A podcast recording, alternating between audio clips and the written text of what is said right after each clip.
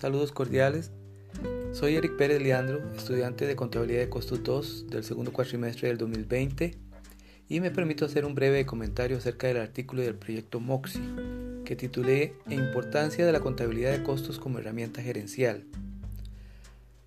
Antes recordemos de Philip Kotler una de sus frases célebres, la tarea de la empresa consiste en examinar sus costos y desempeños en cada una de las actividades que crean valor y buscar formas de mejorarlas.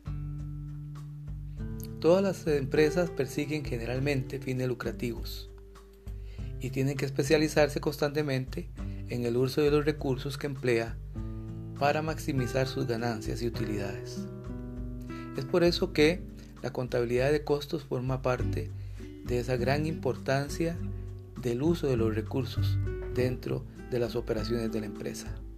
Cada proyecto, cada proceso o cada producto que quiera desarrollar requiere inversión de recursos.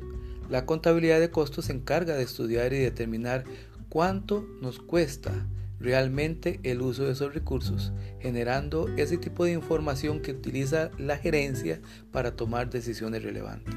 Con una contabilidad de costos bien definida, y procesos establecidos, la empresa puede contribuir con mejorar todos sus procesos productivos. Dentro de toda esta información hay una visión extensa de los recursos que generan los niveles de rentabilidad o pérdidas en las empresas.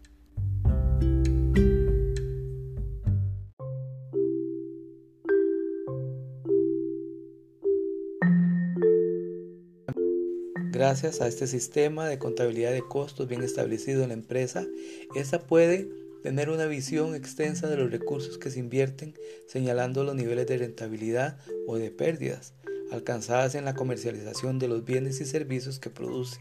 Con los datos, la empresa puede tomar decisiones relevantes que maximicen esos costos, provocando mayor rendimiento, por ende mayor rentabilidad. Las decisiones que puede tener la empresa, por ejemplo, eh, cambiar equipos tecnológicos para mejorar la producción, em, capacitación del personal, el requerimiento del capital humano, capacitaciones, mejorar las relaciones con los proveedores, inclusive la compra de mejores materiales y así. También la empresa puede proyectar sus operaciones productivas y los requerimientos de producción a futuro, porque la información de los sistemas de, de costeo puede establecer el punto de equilibrio en unidades o en requerimientos para alcanzar por medio del conocimiento el punto necesario donde la empresa puede producir ganancias. Los costos fijos y variables, así como los gastos, son los recursos que necesita invertir la organización por ello, clasificarlos, acumularlos, controlarlos y asignarlos eficientemente, informes pertinentes. Produce,